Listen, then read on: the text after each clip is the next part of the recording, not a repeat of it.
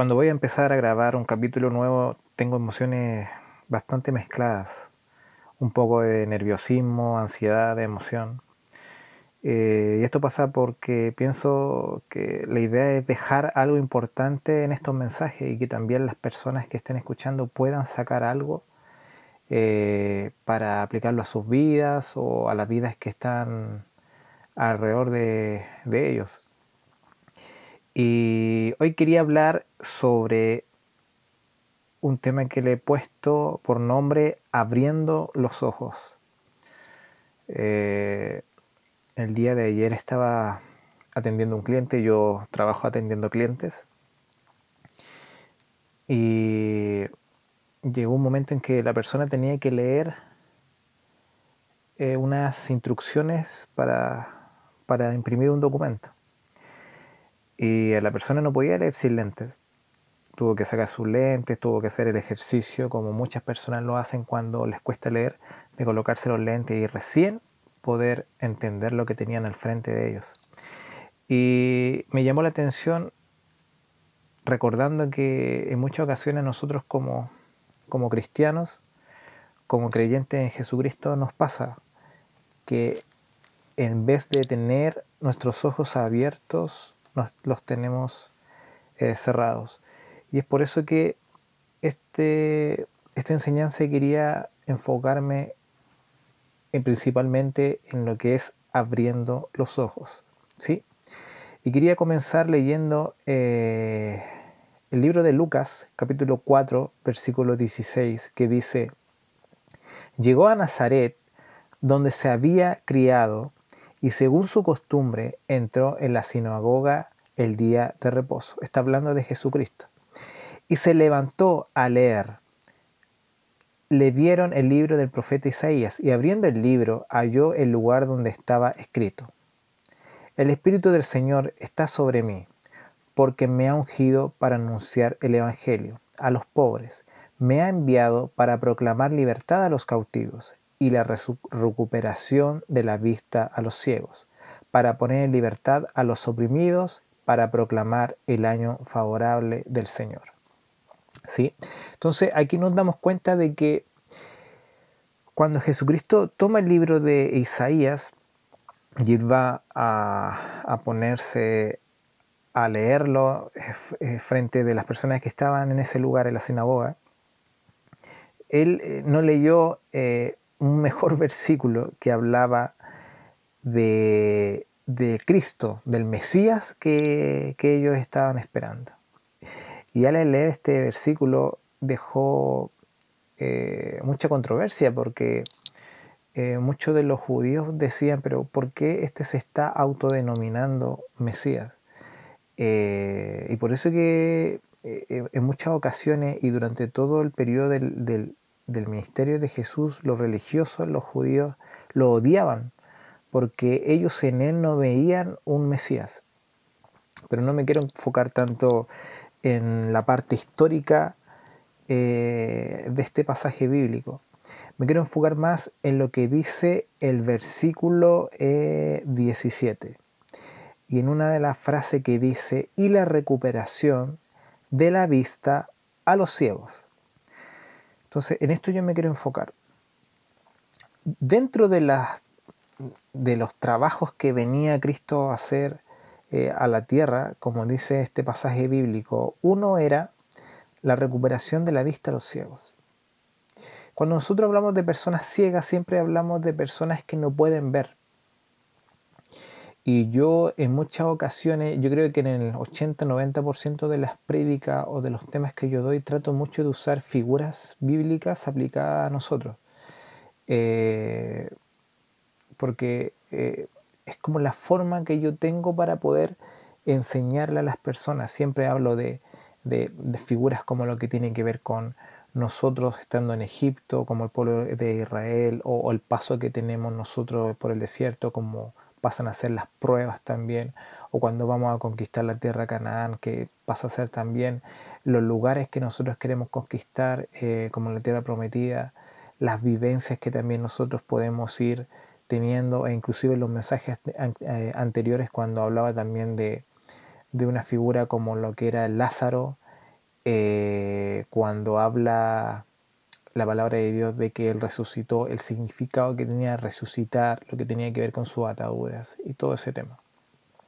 Entonces ahí nos damos cuenta de que eh, Él vino a darle vista a los ciegos, pero cuando nosotros lo aplicamos a nuestra vida, nos damos cuenta de que ah, yo no soy ciego. Yo veo, yo veo el sol, yo veo los árboles, yo veo el río, yo veo la tierra, yo veo hacia dónde voy. Entonces nos damos cuenta de que en lo físico sí tenemos vista. Pero ¿qué pasa en lo espiritual? Cuando esto nosotros lo aplicamos en lo espiritual. ¿Realmente nosotros tenemos vista o somos ciegos espirituales? Entonces aquí vamos al libro de Hechos capítulo 26 versículo 16. Dice, pero levántate. Aquí está hablando, este pasaje bíblico está hablando de cuando Pablo está relatando la experiencia que tuvo con Jesús cuando Jesús se le salió al encuentro. Entonces está hablando de lo que Cristo le dijo a Pablo, ¿sí?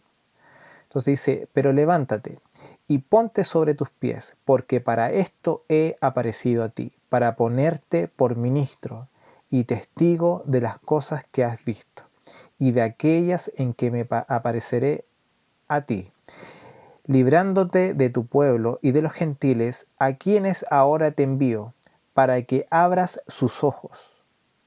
Vuelvo a leer, para que abras sus ojos, para que se conviertan de las tinieblas a la luz y de la potestad de Satanás a Dios, para que reciban por la fe que es en mí perdón de pecados y herencia entre los santificados.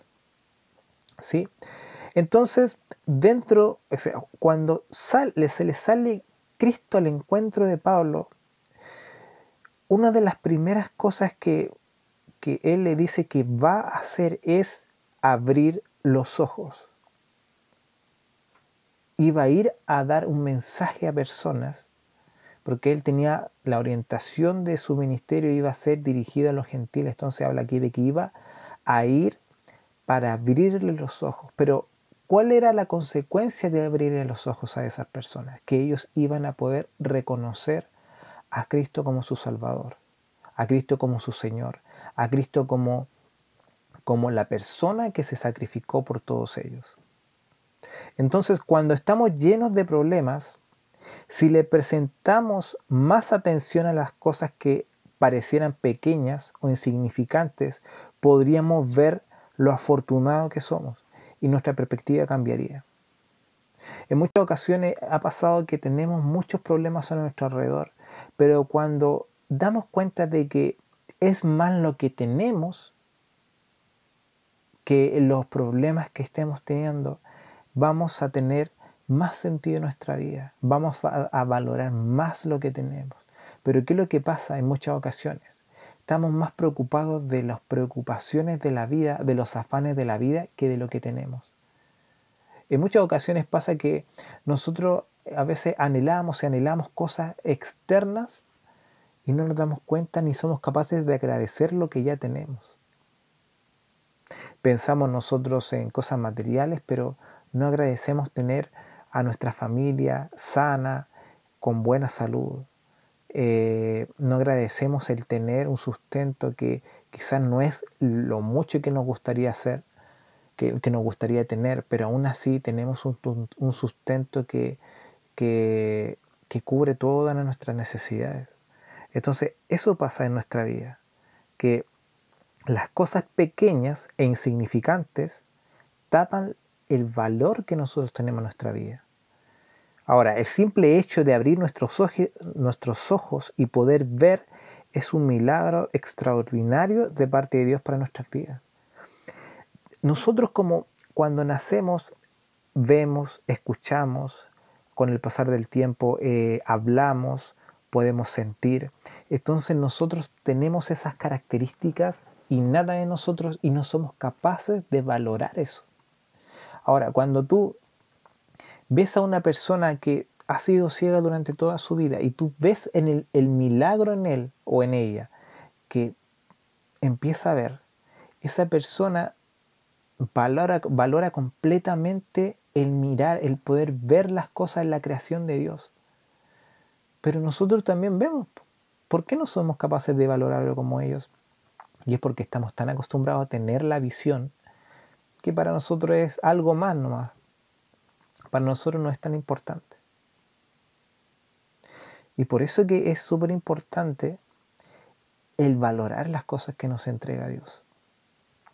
El valorar cada mañana el aire que podemos respirar, el agua que podemos tomar, el alimento que podemos consumir, el valorar que podemos caminar, si es que, eh, para los que eh, pueden caminar, eh, el valorar que podemos estar rodeados de nuestra familia. Esas cosas básicas, porque a veces cuando hablamos de básico pensamos de que es algo súper diminuto, pero en realidad esas cosas básicas son sumamente importantes. Porque si tú no eres capaz de valorar lo básico, Dios no te va a dar más. Porque no eres, vas a ser capaz de valorar eso también. Entonces debemos reconocer que somos personas súper... Eh, ah, eh, debemos, reconocer que tenemos, debemos reconocer que somos personas sumamente eh, bendecidas por poder ver. Ahora, vamos avanzando un poco. Mateo capítulo 16, versículo 21 dice, desde entonces Jesucristo comenzó a declarar a sus discípulos que debía ir a Jerusalén y sufrir muchas cosas de parte de los ancianos, de los principales sacerdotes y de los escribas, y ser muerto y resucitar al tercer día. Y tomándole aparte, Pedro comenzó a reprenderle, diciendo, No lo permita Dios, Señor, eso nunca te acontecerá. Pero volviéndose él, o sea, está hablando de Cristo, dijo a Pedro, Quítate de delante de mí, Satanás, me eres piedra de tropiezo, porque no estás pensando en las cosas de Dios, sino en las de los hombres. Entonces, ante estas situaciones vemos que no estamos viendo como Dios quiere, o a lo que Él desea que enfoquemos nuestra mirada. Porque llega un momento en que Dios, te, que sea, Cristo, Jesús tenía súper clara eh, la película, tenía súper claro el camino que él debía recorrer. Pero Pedro, en vez de alinearse con lo que tenía pensado eh, Jesucristo, él viene y dice, pero Señor, no, ¿cómo voy a dejar yo que te maten? ¿Cómo voy a dejar yo que tú sufras? Entonces viene Jesús y le dice, a ver, antes de hablar, haciendo una introspección, él dice, eh, a ver, yo quiero hacer esto porque Dios me envió a hacer esto. Y Pedro no me está dejando hacer eh, lo que tengo que hacer y para lo que yo fui enviado. Y aquí no le dice con palabras suaves Jesús a Pedro, sabes que no, tú estás mal, yo tengo que seguir este camino porque a esto viene esta tierra. No, él viene y le dice, quítate delante de mí, Satanás me eres piedra de tropiezo. Y ahora, ¿cuántos de nosotros podrían aguantar, podríamos aguantar ese tipo de palabras? E inclusive viniendo de Jesucristo. Y son súper fuertes. Pero aquí nosotros nos damos cuenta de que, o sea, estamos hablando de Pedro, el apóstol, la persona que anduvo eh, años con Cristo. Y aún así no era capaz de entender a lo que había venido eh, Jesús a esta tierra. Por eso es que nosotros debemos enfocar nuestra mirada y saber realmente qué es lo que quiere Dios, no lo que queremos nosotros. Ahora, vemos cómo fue necesario que el Señor reprendiera al apóstol Pedro porque no puso su mirada en las cosas de Dios, sino en las cosas de los hombres. Él pensó como hombre. Él no pensó a qué quiere realmente Dios para Jesús. ¿Qué es lo que Él tiene que vivir por nosotros? Él no pensó en eso. Él pensó como un hombre más. Por eso que esto, eh, uno tiene que saber que hay que abrir los ojos para saber lo que tenemos al frente. Tenemos que identificar eso. En muchas ocasiones nosotros hemos perdido bendiciones. ¿Por qué? Porque no, hemos sido capaces de reconocer que, eh, las cosas que tenemos al frente. Ahora, Marcos 8, 14 dice, y se habían olvidado de tomar panes, y no tenían consigo en la barca sino solo un pan. Y él les eh, encargaba diciendo, tened cuidado, guardaos de la levadura de los fariseos. Ahora, Voy a leer de nuevo este versículo 14. Dice, y se habían olvidado de tomar panes, y no tenían consigo en la barca sino solo un pan. Y él les encargaba diciendo, tened cuidado, guardaos de la levadura de los fariseos y de la levadura de los de Herodes. Y ellos discutían entre sí que no tenían pan. O sea, yo tengo a Jesús al frente mío predicándome. Y yo en vez de estar ocupándome de aprender lo que Él me está diciendo,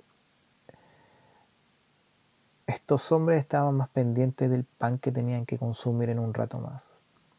Ellos estaban pendientes más del sustento que tenían que consumir en un rato más, más que escuchar la palabra de Jesús. ¿A cuánto le ha pasado eso?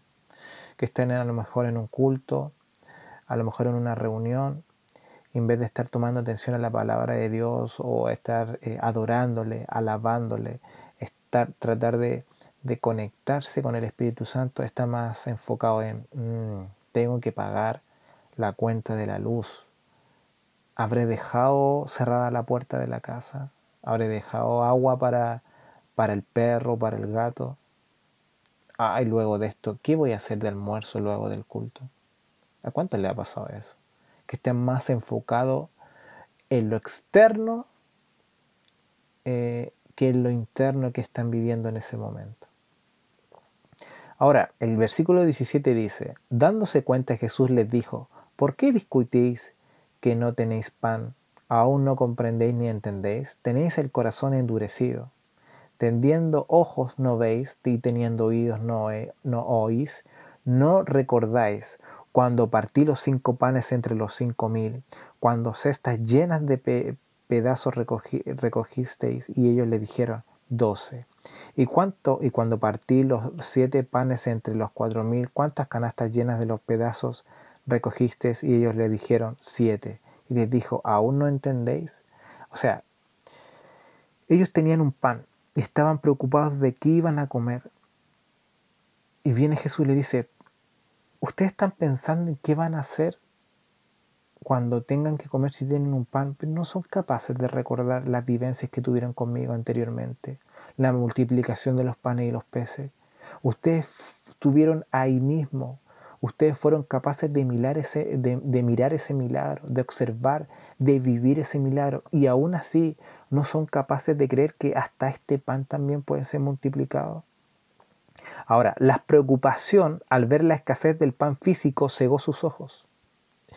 Y fue necesario que el Señor los amonestara al respecto de lo que estaba pasando. Entonces, a veces nuestros ojos están cerrados.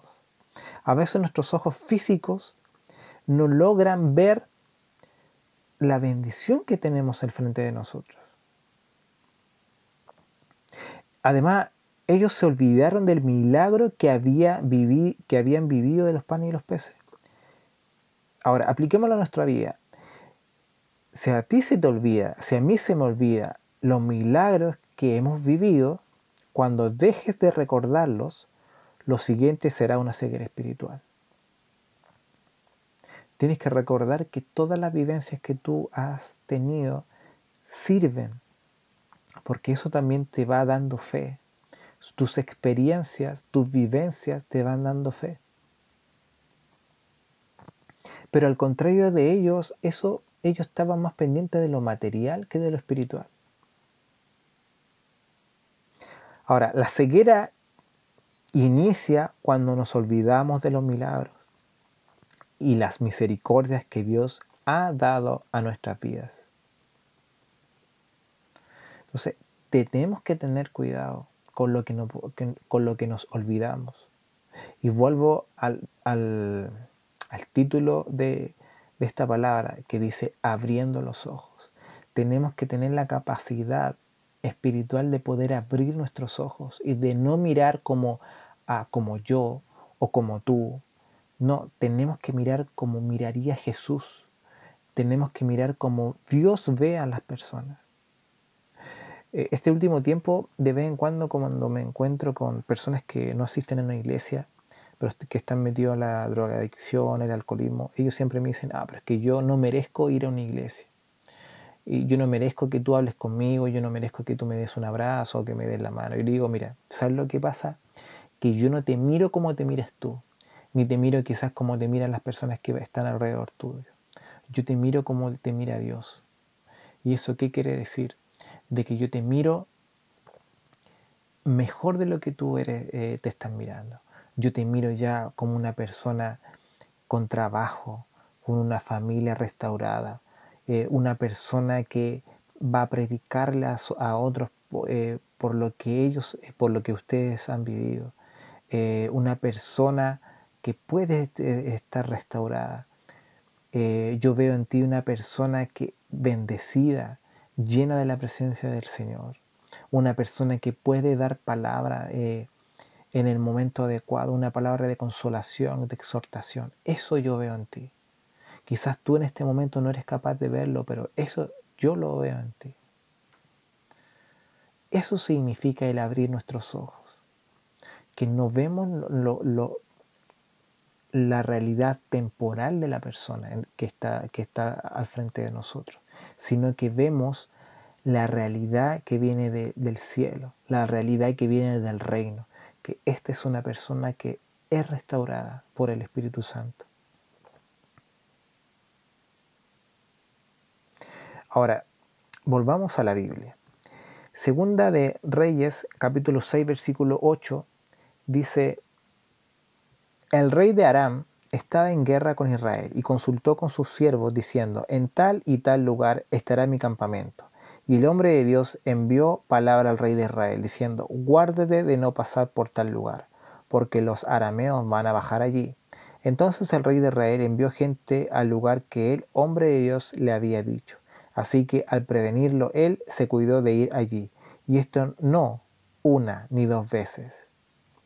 Y se enfureció el corazón del rey de Aram por, este hecho y llamando a sus siervos les dijo, no me vais a revelar quién de los nuestros está a favor del rey de Israel. Y uno de sus siervos dijo, no, rey señor mío, sino que Eliseo, el profeta que está en Israel, le dice al rey de Israel las palabras que tú hablas en el interior de tu alcoba. Y él dijo, id y ved dónde está, y enviaré a, a prenderlo. Y le avisaron diciendo, he aquí, está en Dotán. Entonces envió allá caballos, carros y un gran ejército, y llegaron de noche, y cercaron la ciudad.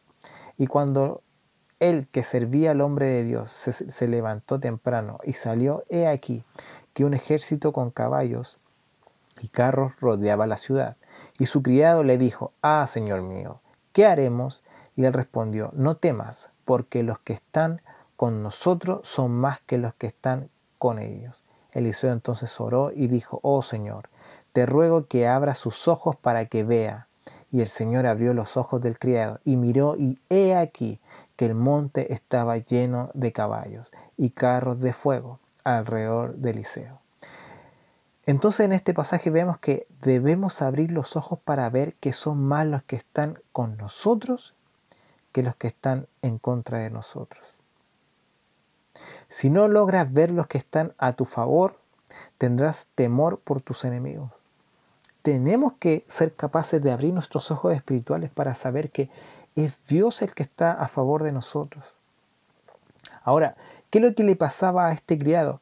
Que el temor en él traía desesperación, como lo, le puede pasar a mí, como, le como te puede pasar a ti. Tenemos que tener cuidado de que el temor entre en nuestros corazones y debemos confiar en el Señor. Ahora, si vemos a alguien con temor, debemos orar al Padre para que le abra los ojos y para que esa persona se dé cuenta de que es Dios el que está con él. Así que yo te invito a saber que cuando tú abres los ojos, tú verás la gloria de Dios. Tú verás la realidad celestial que tiene Dios para ti que tiene Dios para tu familia, para tu matrimonio, para tus hijos, para tu esposa o esposo, para las personas con las que están constantemente contigo, tus vecinos, tus compañeros de trabajo, tus compañeros de estudios. Dios tiene algo mejor para cada uno de ellos. Y cada uno de ellos tiene que tener la capacidad para poder abrir los ojos y para poder ver la grandeza que tiene Dios preparado para ellos. Así que no temas. Recuerda, son más los que están con nosotros que los que están en contra de nosotros. Recuerda esa palabra. Y cuando estés en momentos de aflicciones, son más los que están con nosotros que los que están en contra de nosotros. Esto fue extranjero. Buenas noches y Dios te bendiga.